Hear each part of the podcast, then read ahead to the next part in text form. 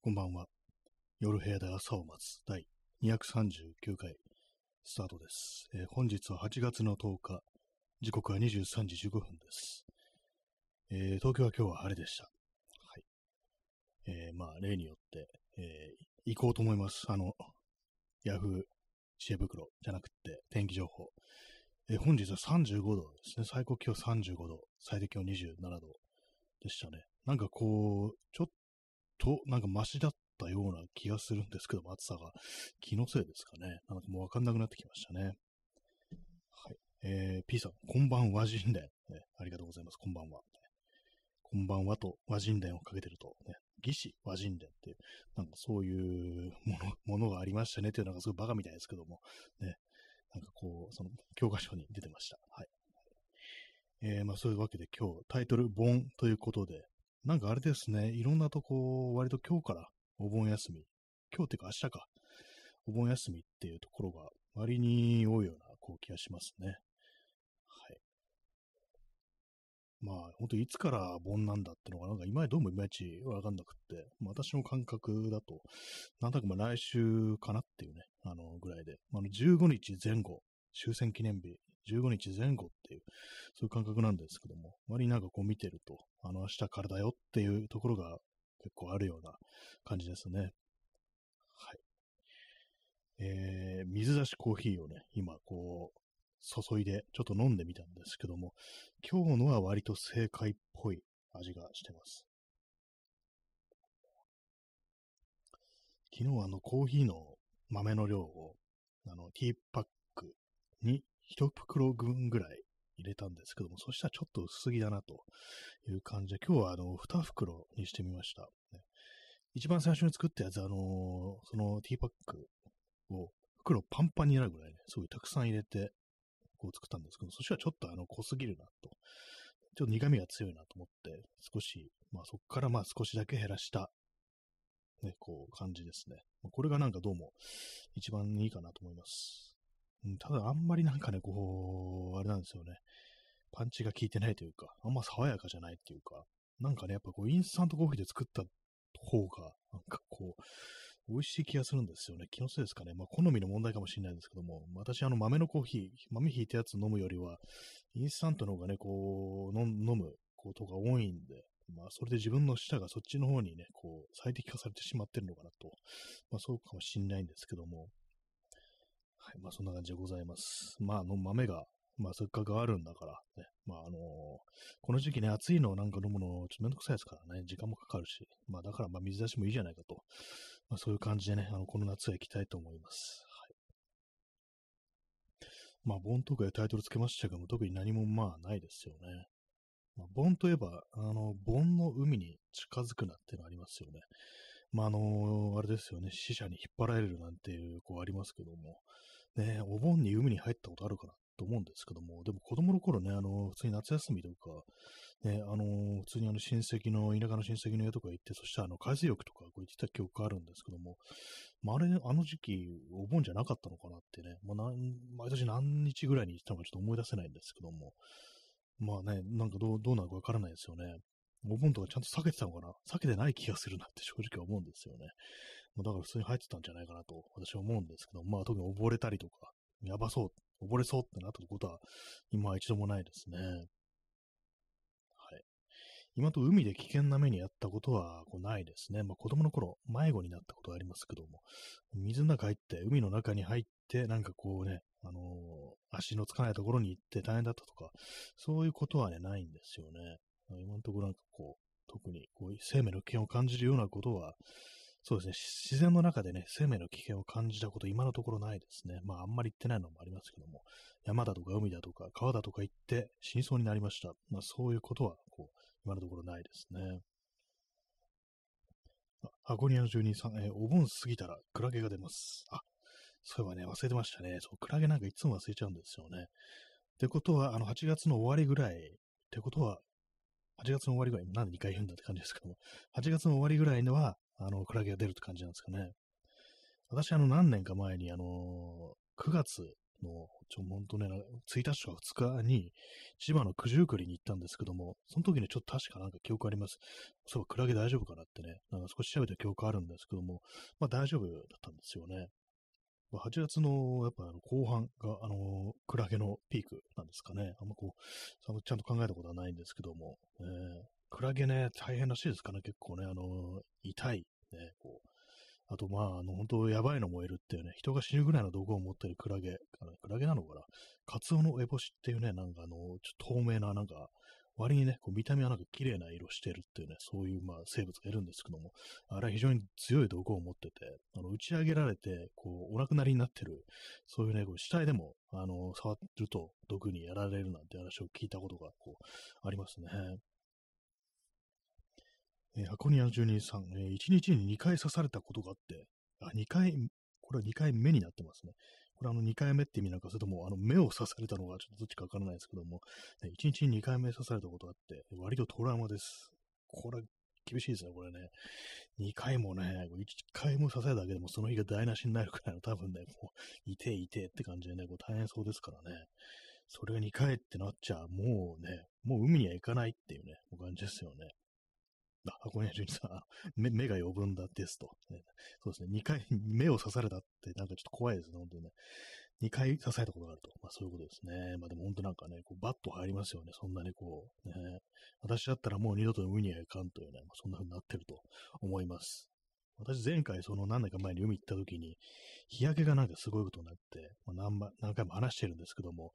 ぱね、あれから本当にこう、気をつけるようになりましたし、あの、その日焼けひどいことになった時はね、もう行かないっていう風にね、私あの、その一緒に行った友人に 行きましたからね、そこまで、そんな、そこまでか、みたいな風に思われたと思うんですけども、その、まあ、実際ね、この、その痛みというものがね、こう、ピークの時っていうのは、もう二度と海には行かんっていうね、もう、そんな感じでしたね。もう海なんて行かないよなんてね、こう言わないよ絶対っていうなんかそんな曲があったような気がするんですけども、ね、ほんとそのぐらいのね、あの、苦痛でしたね、あれはね。なんかあの、アレルギー用の薬、抗ヒスタミン剤だったかな。なんかそういうね、薬、飲み薬ね、こう、買ってきてね、飲んでましたからね。ま箱庭の住人さん、えー、マッキー、そうですね。ま、マッキーのりき、のりくね、もう恋なんてしないっていうね、曲がありましたけども、もう海なんて行かないという曲にするぐらいのね、あれはなんか、ね、苦痛でしたね。はいえー、耳かきさん、えー、出遅れました。ありがとうございますね。本日もなんかこう、普通にやってます。普通に対して、ね、こう、いつもと変わることなく、天気の話からスタートとしてる、スタートしてるっていうね、まあそういう感じでございます。はい。えー、水出しコーヒーを飲みます。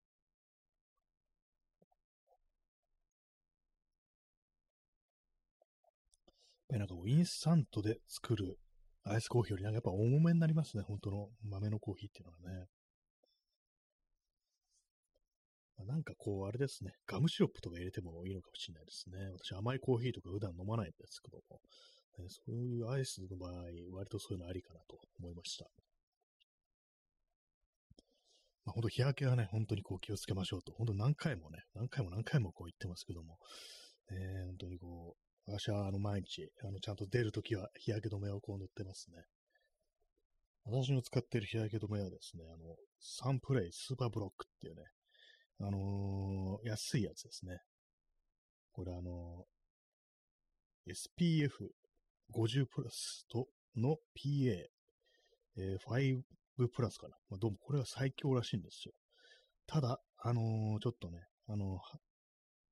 落ちにくいんですよね、こう洗っても。これ、そういうまあ欠点はあるんですけど、どうもこれが安くて、一番なんかこう強いというらしいんで、確か300円ぐらいだったんですけども、私はまあこれを使ってます。まあ、ベタベタするのが嫌だって人にはね、ちょっと向いてないかもしれないですけども、私はまあそういうのはちょっと一切無視して、とりあえずあの紫外線から身を守れればいいっていうね。腕に塗るわけですからね、腕触ることってそんなないですからね、ベタベタするっつっても。あの手のね、あの指のところとかついたやつは、まあ、あの石鹸とかでね、洗うんですけども、そこから先、ね、あの腕に塗った部分っていうのは、まあ別にあの腕触れることないですから、別に、まあ、あの気にしないという感じでやってます。箱庭の住人さん、えー、そういえばタイマーも今話題ですね。ああ、そういえばね、あれありましたね。なんかあの、日大ですよね、なんかね、あれ。何なんですかね。日大中あの、ラグビー部だったかなんだかの、あれで、あの、タックル、ね、こういなんかこう、そのルール無視したタックルってありましたけども、なんかね、あれ、なんか変でしたよね。あの、要はその学生ね、あの部員がやったことですけども、そのなんか監督だったかなんだか命令によるみたいな、なんかそんな話があったと思うんですけども、なんかこうね、最終的に全部その、全部じゃないと思うんですけども、なんか主にこう、その、まあその学生が悪いみたいな、こう感じになって、あれ指示した人間はみたいな感じのこと思ったんですけどね。まあ、あのニュース、まあ、そんな追ってないで、まあ、その後何かしらね、なんかあったのかもしれないですけども、なんか今回のタイマーもね、なんかその感じのことを考えてしまって、ね、こう、あれですよね、なんか実名で報道されてるみたいな、こう、感じらしいですよね。どうなんですかね、なんかそういうの。そう薬物とかでね、なんかこう、そう、実名出して、こう、まあ、叩く、叩くって犯罪ではありますけども、なんかそういうのどうなのっていうね、まあ、覚醒剤とかもそうですけども、なんかこうね、ちょっと前にあの、ウェブのこう記事で読んだんですけども、このあれですよね、こうまあ、薬物に手を出した人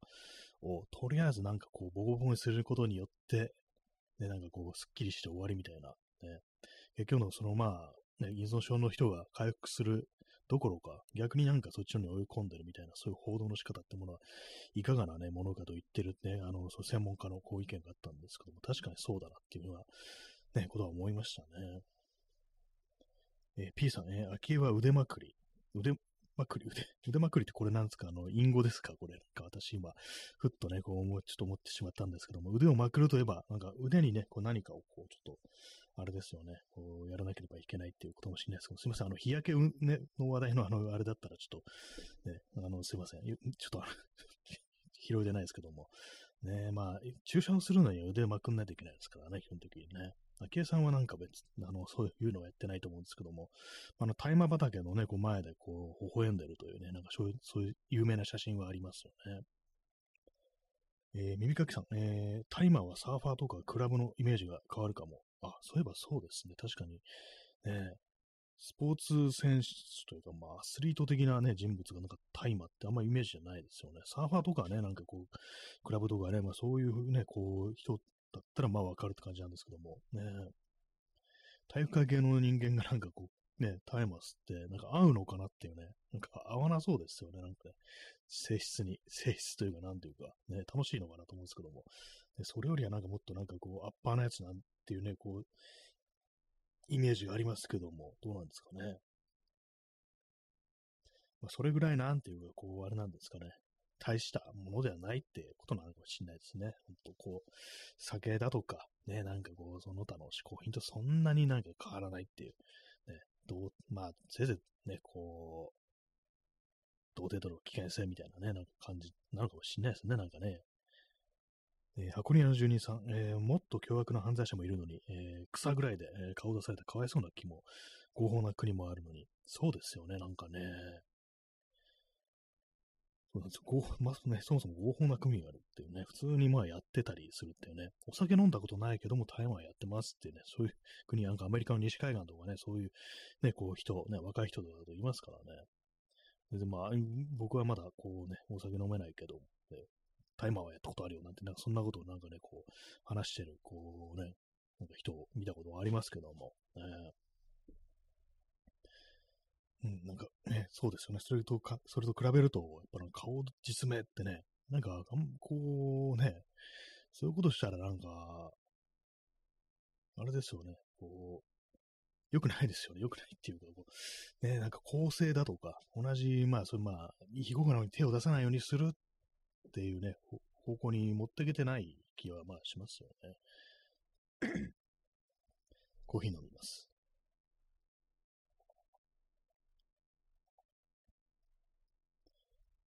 えー、耳かけさん、え、これからは野菜とか手押しじゃなくて、大野という隠語で取引。ね、これ、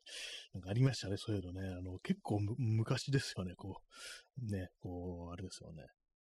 大野、大野くん、誰だって感じですけども、ね、ここでちょっと具体的に誰かっていうと、あれですか、まあ、有名人がなんかそういうのやってるっていう噂があって、それでなんかね、こう、そのね、名前が出てきたってことありましたけども、かなり昔ですよね。10年、10年以上前ですかね、これね。だいぶ前ですけど、実際ね、本当だったのかどうなのかわかんないですけども、なんか私もこう、ぼんやりとしたね、感じのそのネットでなんか書かれたみたいなあれしか知らないんですけども、ね、これから野菜、ね、野菜じゃなくって、野菜だとあんまりね、もね、こう普通にね、こう、ね、用いられる言葉ゆえにね、わかりづらいですからね。でもなんかあれ、野菜ね、野菜売ってる人からなんかね、が、野菜売ってますって堂々と書いてる人がなんかたまになんかインスタとかでね、フォローしてくるときあって、で、まあずっとフォローされてるかっていうと、ね、すぐ、割とすぐにね、シュッとね、なんかこう、フォロー解除してくるんですよ。あれ宣伝なのかなっていうね、なんかこう、何をこう、思ってね、こう、何を思ってね、こう、客になってくれそうだと判断してるのかわからないですけども、ねどうなんですかね、あれね。えー、ヨシニさん、えー、大麻は、えー、ゲートウェイドラッグになり得るので良くないのかも。あまあ、そうですね、非合法な国って買うとなると、やっぱどうしてもね、なんかそう、自分で作るって言うんならあれなんですけども、誰かから買うってなると、やっぱその先ちょっとどっか繋がっちゃうみたいな、それはありそうですよね。ちょっと気になるところですよね。これが、これが逆になんかその違法であることのね、こう、良くなさっていう、あれかもしれないですけども、そう考えるとね、こう、やっぱコネクションみたいなのを何かしらこう作んないと、こうね、いけないからっていうね、そういうことを考えるとね、確かに、今、そのね、違法である状態で、まあちょっと手出すと、なんかやっぱりこうね、あの怖さみたいのが少しあるのかなっていう、それはありますね。まあ、実際野菜しか売ってないよっていうね、しかもそれも自分でちゃんと作った、ね、私が生産者ですみたいな、無農薬野菜みたいな感じでやってる人もいるのかもしれないですけども、まあそうじゃないね、こう、人もいるでしょうからね、やっぱその辺はちょっと怖いところですよね。えー、P さん、ね、ある種の芸能人の破滅型行動、性的虐待の影響もあるのではと考えてしまいます。ああ、そうですね。なんかこれはまあ、昨今ね、こういろんなところでこう言われてますけどもね。そう、そうですよね。こう、芸能界というね、ところにおいて、まあそういうのが当たり前にあるような環境っていうのがどうもあるらしいぞ、あったぞっていうね、ことでね、まあそうなんですよね、そういうところに所属してるね、こう、人、どのぐらいにそのね、こう、心身にダメージを負ってるのかみたいなね、そう、たまになんか気候とかね、なんかこう、そういうのをね、こう、いろんなこうね、芸能人とかが、こう、かつ、かつて、というか今もそうですけども、いろいろね、なんかこう、急になんかわけのわかんないこうし始めたぞみたいな感じで、こう、ニュースになったりとかしてましたけども、ああいうのもね、なんか背後に何があったんだろうみたいなね、やっぱそうですよね。ただ単にこう芸能人だからなんかちょっとぶっ飛んでる人がなるんだみたいなね、なんかそういう風に考えてしまいますけども、もしかしたらなんかこう、あって、まあそうせざるを得なかったとか、そういうね、こう気候に走ることによって自分を守ってるっていう、まあそういう可能性も確かにこう、ありますよね。そうですね。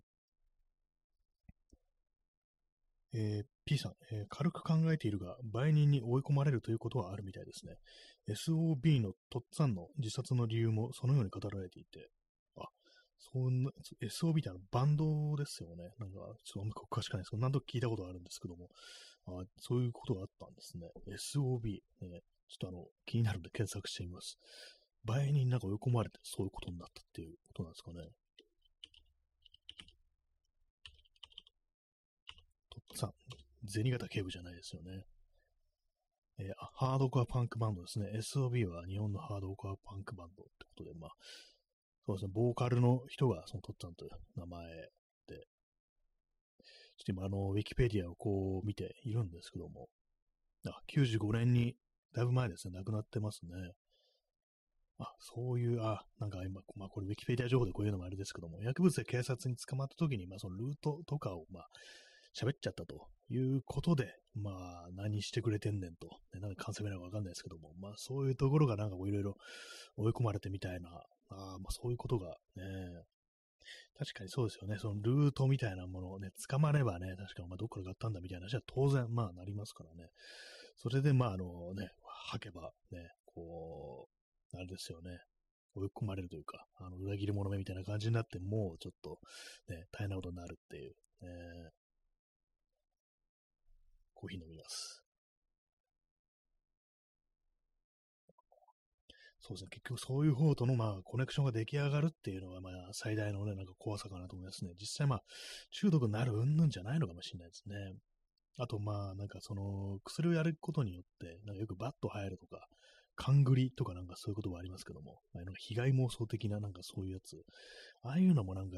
あのー、そもそもあれですよね、あの、違法なものをやってるから、後ろめたいからなんかそういうふうにちょっと精神が追い込まれるっていう。まあ、合法だったら、そんなあのね、後ろめたくないですから、普通にやってるだけっていうことでそんなこと起きないけれども、ね、だからまあ薬物をやってなんかそういう風になるっていうのは、あの、まあ、薬物そのものの作用じゃなくて、それがね、非合法になってて、社会的に許されないという、そういう、まあ、状況が、まあ、なんかこう、精神的に追い込む、こう、一因になるんではないかみたいなことをね、なんか、誰かが言ってたような気がするんですけども、そうすると、まあ、なんかこう、あれですよね、合法化したら、依存症の人を救うには合法化なのかなっていうね、なんかそんなこう、あれが出てきますけども、ね、実際、まあ、どうなんですかね。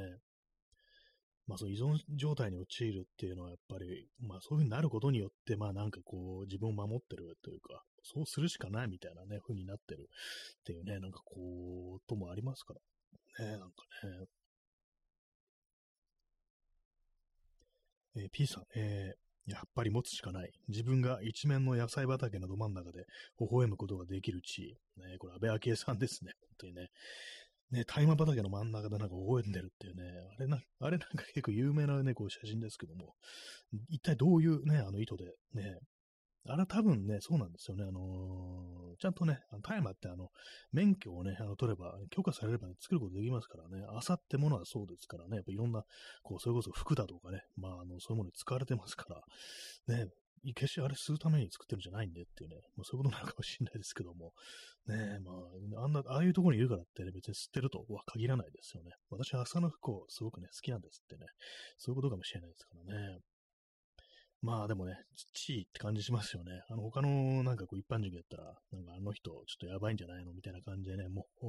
もう干されるでしょうという感じになるんですけどもね、あの安倍昭恵さんの場合はなんか全然大丈夫っていうね、感じでしたからね。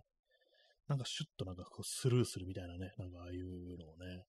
一体何だったかなと思いますけども。えー、まあなんか合法化しちゃおうがね、なんかこういいようなやっぱ気がしてきますね、なんかね。まあ覚醒剤とかはちょっとね、あれですけども、ね、耳かきさんね、布袋と仲良くね、そう、噂ありましたよね、なんかね、某布袋、ね、こう、七福神、七福神じゃないですけども、ギターを持ってる人ですね。なんかこう、そんな噂、噂なのかなのかよくわかんないですけど、ありましたけども、ね、仲良くなんかこうね、朝のシャツとかをなんかこうね、ミシンでダーッと縫ってたりしたのかなっていうふうに思うんですけども、ね、布の袋じゃ、これじゃ、布の袋じゃなくて朝の袋だよ、みたいなことをなんかね、言ってたんじゃないかなと思うんですけども、今の意味不明ですよ、なんかね。まあ、そういうね、感じのね、なんかにね、噂がありましたけど、どうなったんですかね、あれね。まあなんかちょっと布袋という人がなんかね、好きじゃなくなりましたね。まあ元から別にファンでもなんでもないんですけども、なんかちょっとあんま良くないイメージがつきましたね、あれね。あれ以降ね。え、コーヒーを、えー、注ぎます。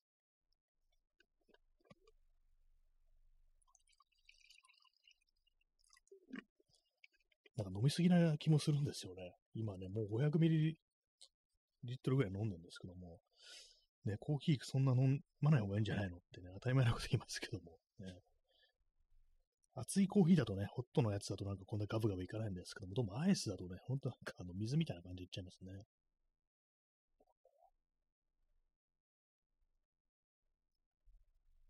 えー、P さん、えー、ジーザス・ジョーンズが補填に汚された感じ。あ、ジーザス・ジョーンズと補填ってなんか関係があったんでしたっけ？なんか、なんかでもなんかありそうな感じしますよね。布袋友康と。ね。虎安と書いて友康って読むんですね。珍しいですよね。あと背が高いですよね。190センチぐらいあの人、あるんですよね。えー、吉野さん、えー、七味の中にも消しの実が、あ、なんか入ってますよね、あれね。あれなんか発芽しないようになってるってなんか私聞いたことがあります。なんかそういう加工があるのか何なのかね、わかんないですけども。あれを植えても、あの、生えてくることはないっていうね、なんかどうもそうらしいんですけども。で気になりますよね。あ、入ってんじゃん、これみたいなね、こと思いますからね、ね、見てるとね、これありなのかなと思うんですけども。私、あの、昔ね、ちょっとあの、歯に虫歯ができた時に、その消しの実が、ちょうどなんかその虫歯のところにね、スポッとはまってね、なんか、いてーってなったことありますね。急に思い出しましたね。えー、箱庭の住人さん、えー、鳥の餌にも、ああ、そういえばなんかね、ありますね。いろんなところ、ほんとなんかありますけど、あれも、ね、鳥の餌も多分発芽しないようになってるんでしょうね。まあ、具体的にどういうふうに加工してるのかちょっとわかんないですけどもね。あ、箱庭の住人さん、加熱処理してあるそうですね。あ、それなら結構簡単にできますね。なんかもっと複雑な処理なのかなと思ったんですけども、確かにね、こう、火を通しちゃえば大丈夫っていうね、焼けば大丈夫っていうね、ことなんですね。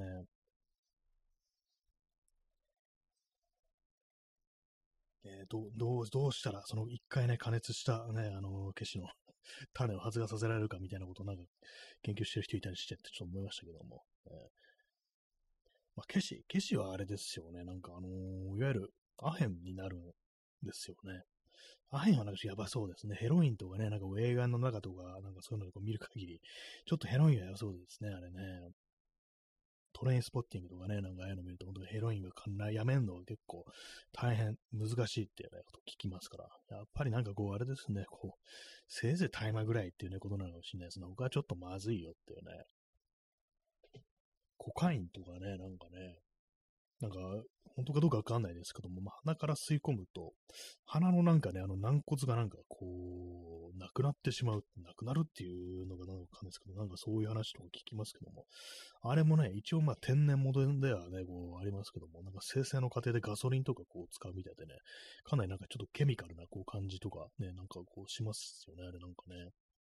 だからまあ体には良くないのかなっていうね、ことは思いますね。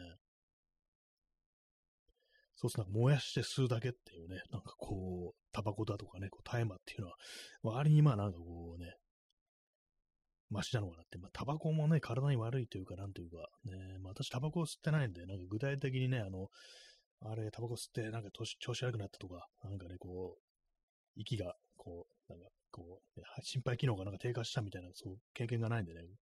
よくわからないんですけども、まあ、いずれにせよ、煙を吸い込むっていうのは、まあ、そんなにはまあ、良くないかもしれないですね。タバコとかなんかね、ほんとよ吸い慣れてないと、ね、あの、喉とかなんかこう、いがらっぽくなりますからね、すごくね。えー、P さん、えー、キッカーと補定の喧嘩、キッカーが一一方的にボコったという結末であってほしい。あ、昔なんかその、キッカー工事とね、補定がなんかあの、一緒になんかね、こう、ユニットをやっていたということがあったらしいですけども、ね、なんか喧嘩したんですね。なんかあの、けんね、そう、仲違いして辞めたっていうような話は聞いたんですけども、まあ、箱庭12さん、コンプレックス、あ、そうですね、コンプレックスっていうね、この名前のね、こう、ユニットでしたけども、ね、どうだったんですかね、二人の喧嘩。ね、両方ともなんかもうでかいですよね、多分ね。キッカー5時もまあまあ、がたいがいい。補填も背が高いって感じでね。でもなんかそうですよね。あのー、体がなんかすごいがっちりと出来上がってるのはキッカー工事っていう気しますからね。なんか、そう、昔ね、あの、学校通ってる時は、水球、ね、あの、プールの中入って、あの、ボールでこうやる競技、球技ですね。あれをやってたってことらしく、かなりもう、がたいがいいっていうね、なんかそういうのあるらしいんで、まあなんかそう考えると、補定は、まあ背が高いもののっていうね、感じですからね、もうギターでぶん殴るわけにもいかないということでね、あのまあ、もしかしたらそんな、そうだったかもしれないですよね。延長します。えー、耳かきさん、えー、キッカーにはシンバルキックがありますからね。そして、ヨシニさん、キッカーのシンバルキックで消ようかなって、ほとんど同時にあの、シンバルキックが出てきましたけども、そうですね、ライブとかでね、こう、ハイキックでね、バシーンとなんかね、シンバルをね、こう、蹴ってね、音出すっていうのこう、ありましたけども、いいですね、シンバルキックで KO っていうね、そうですね、あの、固定が背 高いから、あの、ちょっと高い位置にあるシンバルとね、同じ感じでバシーンって感じでね、あの、顔にね、なんかヒットする、それ KO ってね、なんかそれだったらなんかあまりにもできすぎた喧嘩になってますよね。すごい、こう、消化って感じですけども、ね、だとしたらちょっと面白いですね。あ、P さん、えー、キッカーは少林寺拳法も、あ、そういうのやってたんですね。あ、じゃあもう完全になんかもうこれ、一方的な気がしますね、そうなるとね。布袋友康がなんかあのー、格闘技やってたなんていうね、そういう話は聞いてないですからね。もう背が高いという話しか 知らないですからね。そう考えると確かにそう一方的っていう可能性もまあありそうですよね。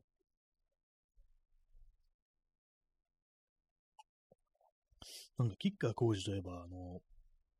あの元ミッシェルガン・エレファントの、あの、安倍太というね、あの、もう亡くなりましたけども、ね、人と、人と、なんか最後の方、こ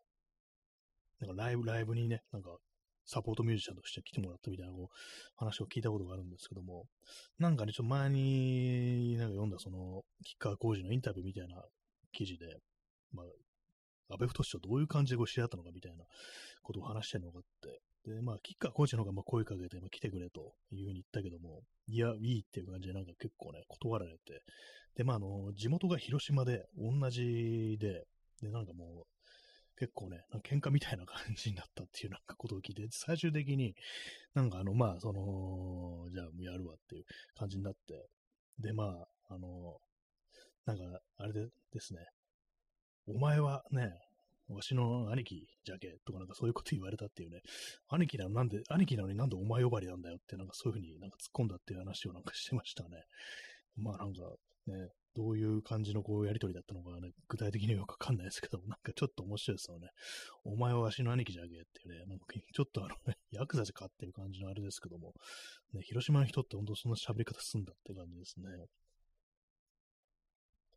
えー、耳かきさん、えー、布袋とか長渕とかに共通するどこか信用できない空気感は何なんでしょうね。そうですね。やっぱりなんかあのー、まあ、長渕はね、本当 あれですからね、体とか鍛えて、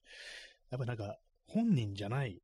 なんか何かを装ってるっていうのがこうありありと見えてるって、長渕本当そうですよね。あのー、昔のね、本当こうデビュー時とかは、本当なんかあれですよね、なよっとした感じのね、こう、フォーク青年っていう感じで、挑発でね、なんかこう、声とかもうなんかこう、ちょっと高いみたいなね、感じでね、あれやってたのが、私も後からね、なんかそのデビューした時の長渕の曲って聞いてちょっとびっくりしたんですけども、こんなだったんだっていう感じでね、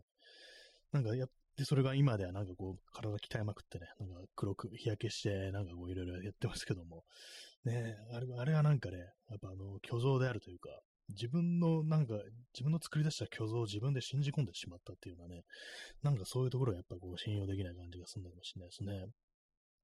実際なんかこう、昔のね、なんかこう、たまたま私 YouTube で聞いたんですけども、昔のね、こう長渕が、あの、AM ラジオだったかなんだか出てるね、こう、録音をね、こう聞いて、その時なんか同じまあ、ミュージシャンのね、ゲストと話してるんですけども、その喋り方がなんかすごくなんかこう、ああ、なんかこう、ね、本当に音楽が好きなんだな、みたいなね。割となんかこうギターの話とか、ね、あの、曲のコードの話とかしてんですよ。このコードがね、ここでこういう風に弾くのは難しいんだよね、みたいな話をしてて、なんかそれがあまりにも、その、今のこう長渕のね、こう像とかけ離れてるんで、おそらくあっちが本当なんだろうなっていうね、こと思うんですけども、それが今じゃね、あのマッチョな感じになってますから、まあ、そういうのがね、なんかあの、嘘をついてるみたいなね、なんか感じでね、こう、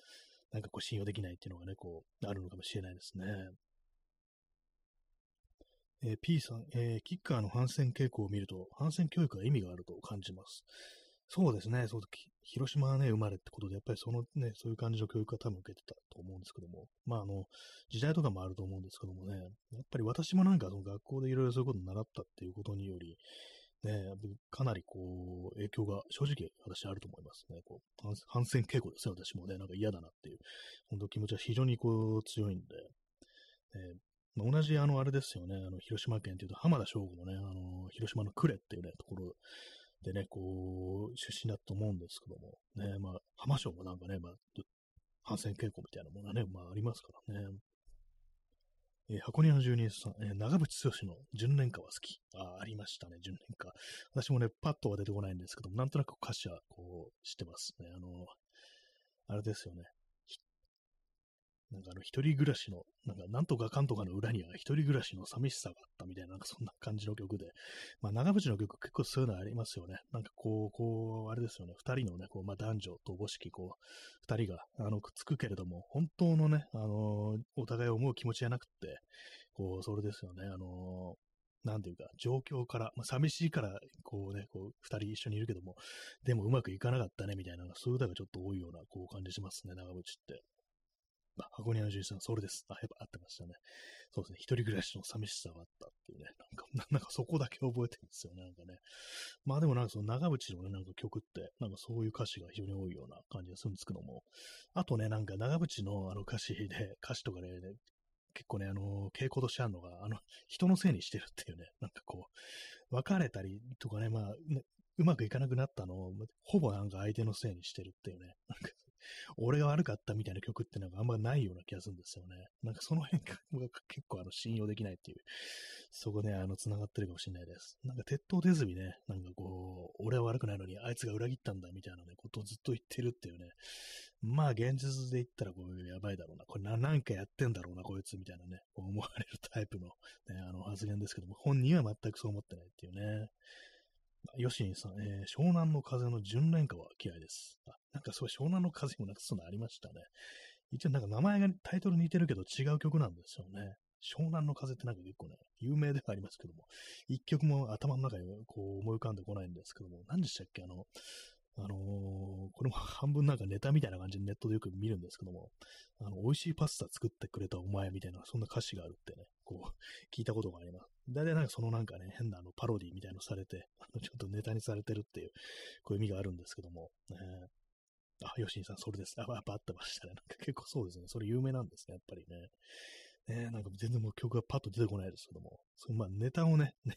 ネタとしてね、こう、ネタにされてる時のね、あれはもう出てきますね、すぐね。えー、P さん、えー、 Oh my ジープ、殴られたことを自分が殴ってやったことにして、勝利宣言と記憶書き換えて許してやろ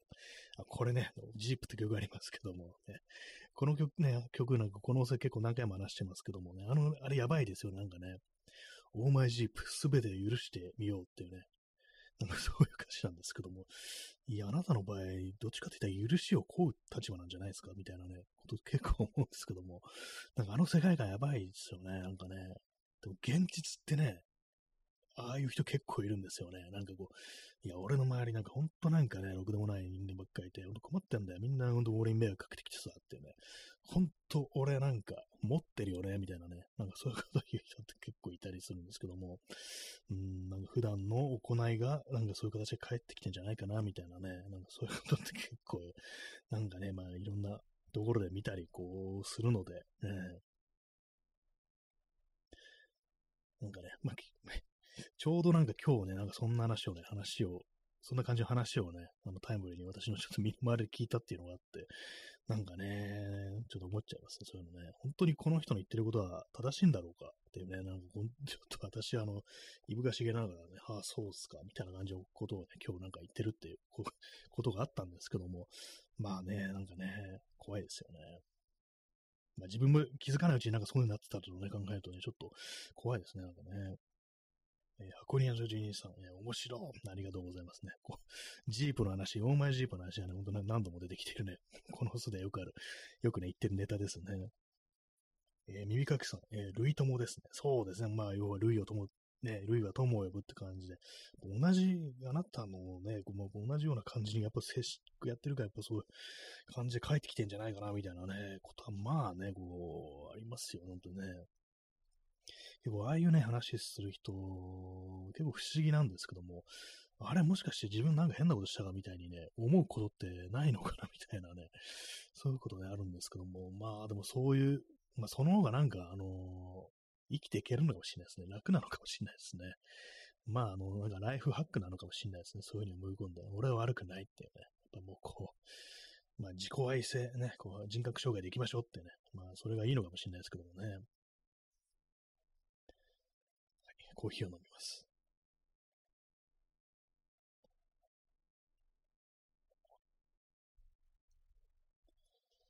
そんな感じでね、皆様もね、あの、自分の失敗を人にね、人のせいにしたことがありましたら、教えてください。ね、そ れ気づけたらいいんですけどね、そういうのね。自分でね、自分ではわからないっていうのは、私今そういうね、こう、人のことだから気づいてるっていうだけで、自分ではなんかね、こう、変なことしてたりってね、ちょっとありそうですからね、なんかね。えー、ヨシニさん、えー、キャプテンオブザシップ、やたら長い15分ぐらい。これもなんか有名ですよね。なんかあの、私聞いたことないんですけども、あの、ひたすらなんか、ようそろとかなんか言ってるっていうね、曲らしいんですけども、なんかすごいらしいですね。長渕の曲。ね15分ね。まあ、長渕体力ありますからね、ライブとかでも15分やりきるんでしょうね、普通にね。まあ、なんかこう、それがこう、まあでもファン、ファンね、たくさんいますから、やっぱその嬉しいんでしょうね。かね長渕の話結構出てきますね、なんかね。まあ、あの、別にね、あの全部が全部ね、あの、だ、良くないとか、音楽ダメっていうわけではないんですけど、やっぱあの、ちょっと人物としてっていうね、なんかそういうのはちょっと、ね、ありますね。お前が舵を取れっていうね、確かそんな、タイトルだ、タイトルじゃない、歌詞の内容だと思うんですけどね。え、時刻は 23時54分ですね。8月の10日ですね。日付が変われば8月の11日ですけども、ハートレンダーありがとうございます。まあでもなんかなんだかんだでね、あのーたまにね、あの、長渕聞いてしまう時があるっていうね、まあなんだろう、音楽的にはちょっと力あんのかなってことちょっと思ったりしますね。なんかね、ジープとかね、私たまになんかこう、YouTube とかね、聞いてる時ありますからね、オーマイジープっていうね、フォロー外したジープを味わせたっていうね、オープンにしてるんだって感じですけども、ね。すべてを許してみようっていうなんかちょっと怖い言葉ですよね。なんか完全になんかこう、自分一切悪くないっていうね、感じになってるっていうね。ね、あとなんかこうね、西に向かってんのになんかあの日の出がね、こう、太陽が出てくるっていうね、不思議ななんかこう、状態になってるっていうね。まあ、実際まあその、東京の湾岸道路、ね、あの、場所によってはね、あの、その、行く手からね、あの、西の方に向かってても、あの、行く手からあの、太陽が昇ってくるっていう、まあ、そういうところはね、こうあるみたいですね、箇所はね。えー、ヨシーさん、紅白で勝手に3曲演奏。あ、そういうのあったんです勝手にすごいですね。生放送ですね、紅白ね。かなり怖いことしますね。完全になんか段取りとかそういうの一切無視して、やりたいからやったって感じで3曲演奏っていうね、かなり怖いですね、それね。一応なんか縮めてたりするんですかね。実は時間に収まるようにとか、なんかちょっと配慮あるみたいな感じでね、短く終わらせるみたいな、なかなかのもんですよね。でも、でもまあ事前になんかね、この曲やりますって言ってるのと違うのやるっていうのはね、まあそれはもうね、あの周りの人たちはちょっとびっくりしますよね。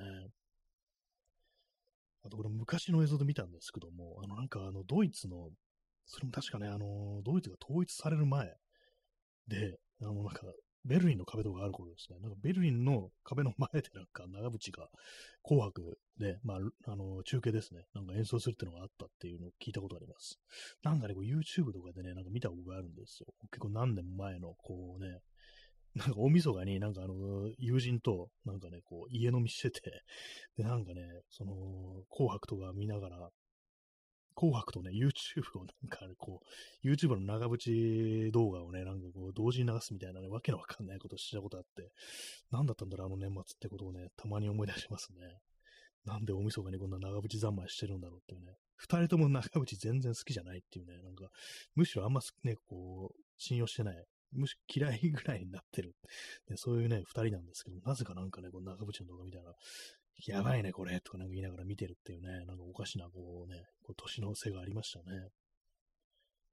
えー、箱庭の住人さん、えー、行く年来る年に食い込まなかったんだろうか。かそうですね、こう3曲やったらね、結構ね、いっちゃいますよね、なんかね。えー、フルで演奏したら怖いですよね。5分ぐらいなんかね、あのやってるったりしたらね。完全になんかこうね、決まった感じで、こう、あれですね、後ろにバンドとかいなくって、あの弾き語りでなんかこう、ね、しかもなんか元の曲とあの全然違うアレンジしてるっていうね、こうたまにベテランのミュージシャンによくある、ね、全然なんか元の曲と違うじゃんみたいなね、なそういうことよくありますけども、で私たまになんかそういうの、あのね、同じこと考えてる人いないかなと思って検索するんですよ。あの、ベテラン歌い方おかしいとかね、なんかそういうことな、なんかそういうキーワードで検索したりしたら、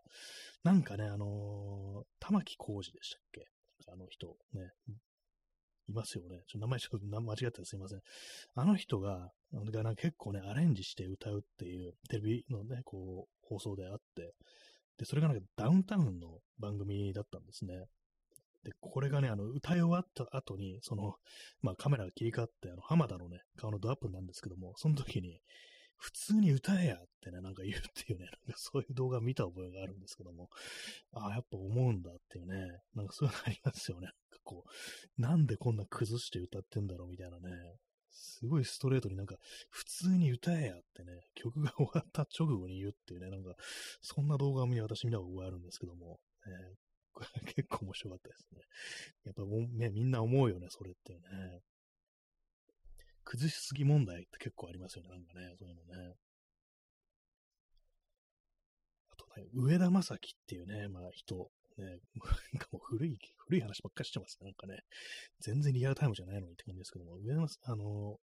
あれです、あの、悲しい色やねっていうね、そういうヒット曲がある人ですけども、そのね、曲があまりにも有名なんで、まあ、当然のことで、ね、ものすごくね、あの、いろんなところで、こう、歌うてるわけですよ。たくさんの数。ね。で、まあ、そうすると飽きてくるんだかなんだかよくわかんないですけども、どんどんどんどんね、なんか歌い方が変わっていって、もう原型とどめてみたいな感じ、とどめてないみたいな感じになるっていう、ね、話をね、なんか、あの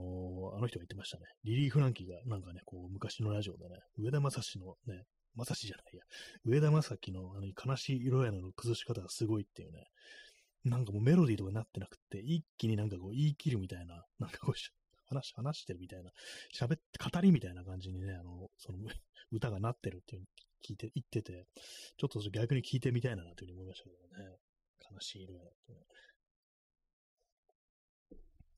えー、ヨシニさん、えー、FNS 歌謡祭でやった乾杯、えー、通常の硬い絆にの前にめちゃくちゃアレンジした部分がありました。あやってそうですね、なんかね。なんか、なんだったらそれ私見たことあるかもしれないです。なんかね、あの、そう、長渕がギター一本持って、革ジャン着て、なんかすごいね、真っ赤なね、なんかステージのライトに浴びながら、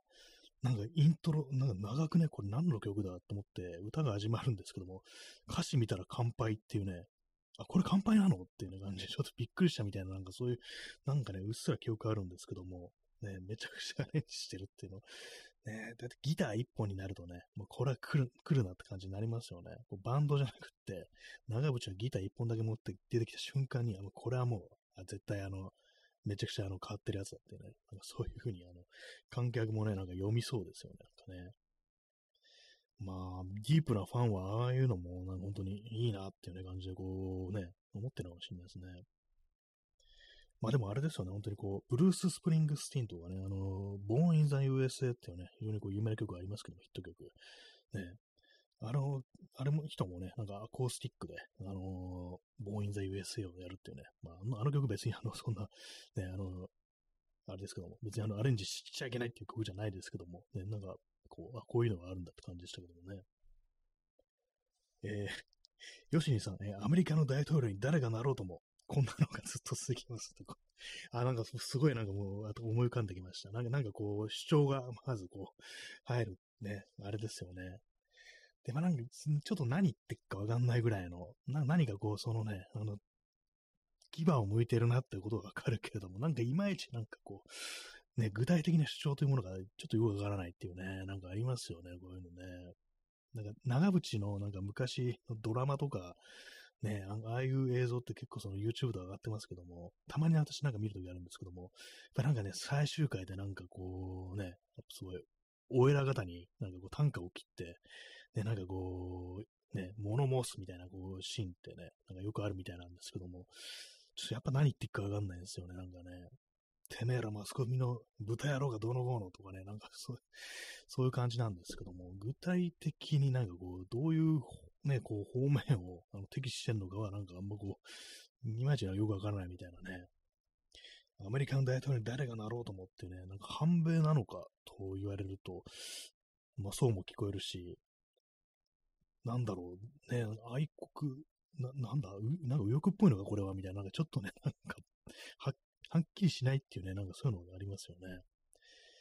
まあ多分、まああの、牙を向いているということを、まああの、示してるのかなというふうにちょっと思うんですけども、ね、まあアメリカの大統領に誰がなろうと思ってね、なんかすごいなんかこう、浮かんできますね。これは私ね、この放送終わった後ね、あのー、検索してね、あの、探してると思いますね。これないかなと思ってね。まあ、なんかね、ほんとこう、ああいうね、まあ、健在です。健在みたいですね。まあ、そのね、こう、長渕節はね。やっぱりなんかそういうめちゃくちゃなこと言ってるとね、たまになんかあの、正しいことも言うっていうね、なんかひどいこと言ってますけども、ね、なんか長渕がなんかまともなこと言ってると思ったね、あの次の瞬間とかに、またわけのわかんないこと言い始めて、あ、そっか、長渕だったんだよなっていうね、なんかそういうのもありますからね。今、あの、机のね、あの、いつもこう、この放送録音してる机の上に、あの、ちっちゃい雲が今、あの、現れました。ね。最近なんか雲が多いんですよね。なんかね。どうしたんでしょう？どっか、この季節ってなんか生まれるんですかね？私、基本的にその雲は、あのね、あの潰したりしないでね、あの、客人としてあの部屋とか迎えてるんですけども、まあ、それもあれなんですよね、あのゴキブリとかはね、なんかそういうなんか他のなんかね、害虫とか、そういうのをね、なんかこう、と、捕食してくれるっていうね、こう、ことらしいんで、まあ、あの、よろしくお願いしますって感じでね、あの、あれですよ、ほんとなんかあの、昔のね、こう、黒澤明の映画とか40、40本みたいな感じでね、あの、客人としてね、こう、先生っていう感じでね、40問としてあの部屋に迎え入れてるって感じなんで、まあね、こう、よろしくお願いしますと。まだちょっと赤ちゃんみたいなんですけどもね、まあ、これが先大きくなってね、なんとかこうね、頑張って虫を退治してくれたらというふうに思いますね。まあ、あなたも虫なんですけどねって感じですけどもね。えー、P さん、えー、壊れた時計も1日2回。そうですね、本当にね、中渕氏まさにそれですよ、本当にね。ね、1日2回はね、あの、正しい時刻を示すということですからね。まあ、長渕もそれた、たまにはね、あの、正しいこと言ってるようにね、思えるっていうね、まあ、それありますからね、本当にね。まあ、ね、本当、あ、そうだ。いや、考えなさい。こういう、これはね、長渕なんだからってね、大体まあその後思い直すことになるっていうね、まあそういう感じですけどね。なんか最近だと、ね、なんかこの間、それこそネットで見た、ね、そう、ツイッターとか流れてきたあれですけども、なんか参政党っていう政党、ちょっとややばい、なんかちょっと陰謀論者っぽい、なんかね、こう、印象がある、なんかやばやばめななんかこう政党となんか割と近い、近しい感じにあるっていうね、なんかその流れてきたんですけども、なんか長渕っぽいなって感じでしたね、なんかね。えー、P さん、えー、神田か、神田から学んだ雲の教え。そうですね、本当にこう、ちょっとね、あのー、命はね、むやみに奪っていけないっていうね、まあ本当私が地獄に落ちた時に、あのね、助けてくれるかもしれないというね、まあその後ね、あの下からね、こう、同じようについてくる、ね、別な亡者たちをね、こう足毛にして突き落とそうとしちゃ、あのね、蹴落とそうとしちゃいけないと。そしたらなんかその雲の糸切れてね、あの、やっぱりこいつに慈悲の心はなかったんだということでね、あの、お釈迦様に見放されてしまうというそういう感じですけども、雲はね、あの、私はあの、生かすようにしてます。たまになんかでもなんかね、足の長いやつがいて、ちょっと気持ち悪いんですよね、なんかね。などういう種類のあれなのかもしれないですけども、大体部屋の中に現れるのって、本当にちっちゃいちっちゃい、あの、可愛い感じのね、あの、足とか短い、ね、ぴょこぴょこしてる黒っぽいやつですけども、たまになんか足長いやついて、ちょっとこいつなんか気持ち悪いなってね、思う時ありますけども、あれはなんかね、あのー、大体いなくなってますね、気づくとね。あとなんか顔の上に登ってくんのやめてほしいなっていうね。私一回なんかこう床になんか寝転んでたら、なんか顔ムズムズすんなと思ったら、もう 顔に雲がね、なんかこう乗っかってきてて、いや、そこはちょっと勘弁してくださいと思いましたね。まあでも大体あれなんですよね、そのね、あのせっかくこう招きれた用心棒のね、あの先生も、大体あの、あれなんですよね、こう、窓際とかでね、干からびてひっくり返ってるってね、そういうま最後を迎えてますよね。なんか不思議と窓際で死んでることが多いですね。えー、P さん、えー、しかし、その亡者は生前維新の会所属の政治家だったとしたら、あ、もう蹴落としますね。それはね、こいつダメだっていう感じでね、私蹴落としてしまいそうです。まあ、その場合ね、なんかその雲の糸切れてしまうのかどうかわからないんですけども、ね、いや、ね、許しちゃいけない悪もあるというね、ことでね、ちょっと一心の会所属だったらね、飽きまへんでって感じですね、本当にね。なんで飽きまへんでっていうね、あの、なんか謎の関西弁になってますけども、ね、コーヒーを飲みます。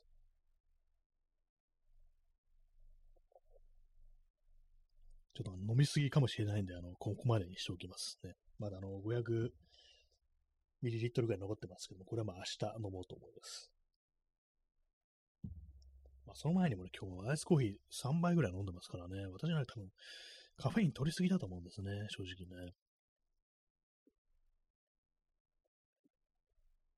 えー、この長渕の話はなんかこう、だいたい盛り上がっていいですね。やっぱりね。まあでもそう、なんかそう、過剰なアレンジってね、なんかこう気になりますよね。そう、大御所の歌手、ね、ミュージシャンの、アレンジもそうなんですけども、あとなんかすごい溜めまくるっていうのありますよね。なんかもう、元のなんかね、こうメロディーからもうだいぶ外れてるよね、みたいなね、感じ。これはもう、浜田がね、あれ言いますよね、本当にね。普通に歌えやっていうね、感じのね、ことありますけども。ね、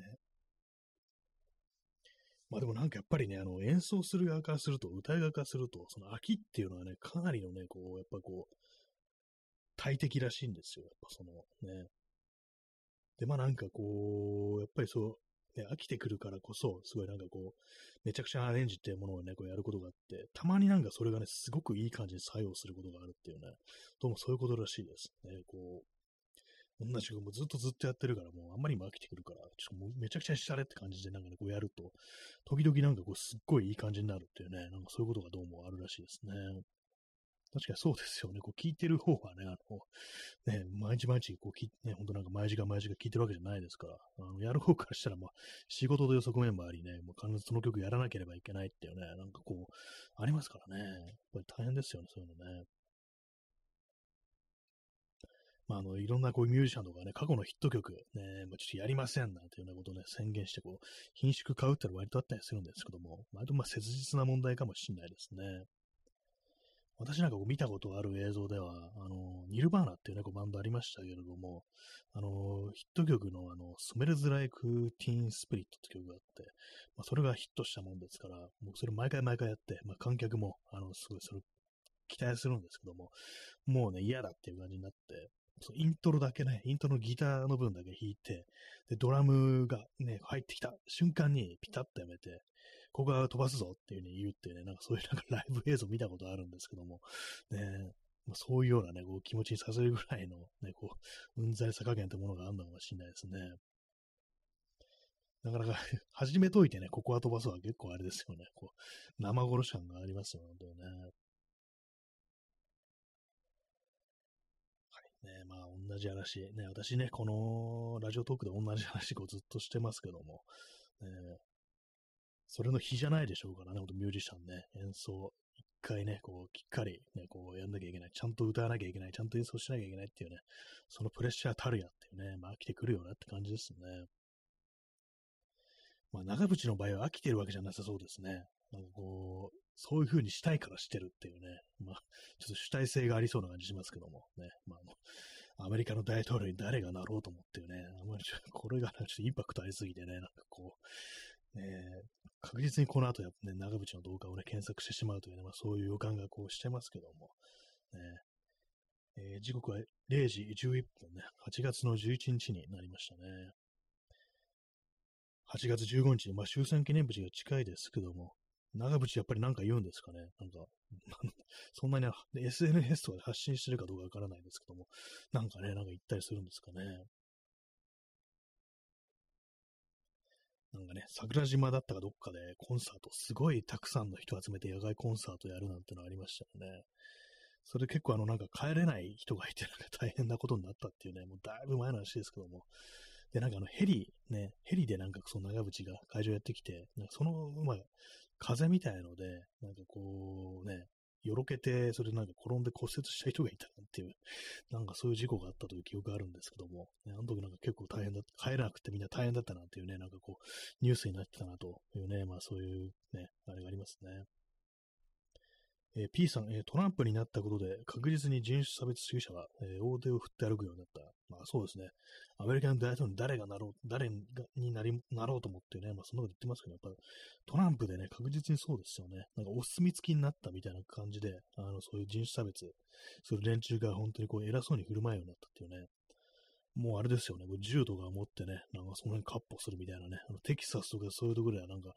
まあ、まあ、どういうあれでななったかわかんないですけども、ね、普通になんかこう、スーパーだとかね、あの、バーとか行くのになんか、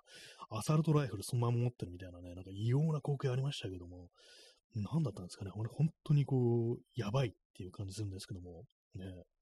アメリカのやばさみたいなものをね、なんかこう目の当たりしましたね。で大統領が変わるってことがあんなにね、大きく影響するんだっていうね、すごいなんかこうね、あれですよね、こう、大手を、ま、まさしく大手を振って歩くっていう感じでね、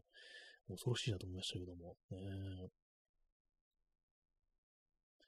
まあ私もね、あの、割と重火器とか割とね、好きだったりするんですけども、まあそういうのはね、やっぱり良くないことだと、まあ後ろめたい気持ちでね、まあそういう趣味は楽しんでいきたいですね。はい。そんな感じで、えー、お送りしてまいりました。8月の10日、日付変わりって、えー、8月の11日 ,11 日になりましたけども、まあ、だいぶこうね、あれですけども、まあ、盆が始まるぞ、的な感じでね、あのー、あれです。まあ、特に何もないんですけど、まあ、海に溺れないようにしましょう。海行かないですけどもね。ヨシンさん、長渕のライブ、富士山麓でやったオールナイトライブの帰れない問題がかなり深刻だったらしい、みたいです。あ、オールナイトだったんですね。あ、富士山麓なんですね。桜島じゃないですね。あ、そうだったんですね。なんかね、ありましたね、あれね。本当帰れないっていう。ねしかも、ま、富士山麓だから、なんか電車なんてないし、みたいな。バスで行くしかない、待つしかないっていうね。そういう瞬大変なね、こう、ことだったらしいですね。まあ、自分の車に来た人は別ですけども。ねまあちょっと後で、あの、私、その、乾杯のね、なんかアレンジしてる変なやつ、ちょっと検索して見てみたいと思います。ね、まあ、そんな感じで本日の放送をね、そろそろお別れの時間が近づいてまいりましたけども、まあ、皆さん、あの、塩と、ね、塩分と、あの、水分、ね、両方取るようにして、ね、なんとか、あの、死なないように、こう、ね、頑張っていきましょうという感じでね、この辺りでこう終わりたいと思います。それではご清聴ありがとうございました。さようなら。おやすみなさい。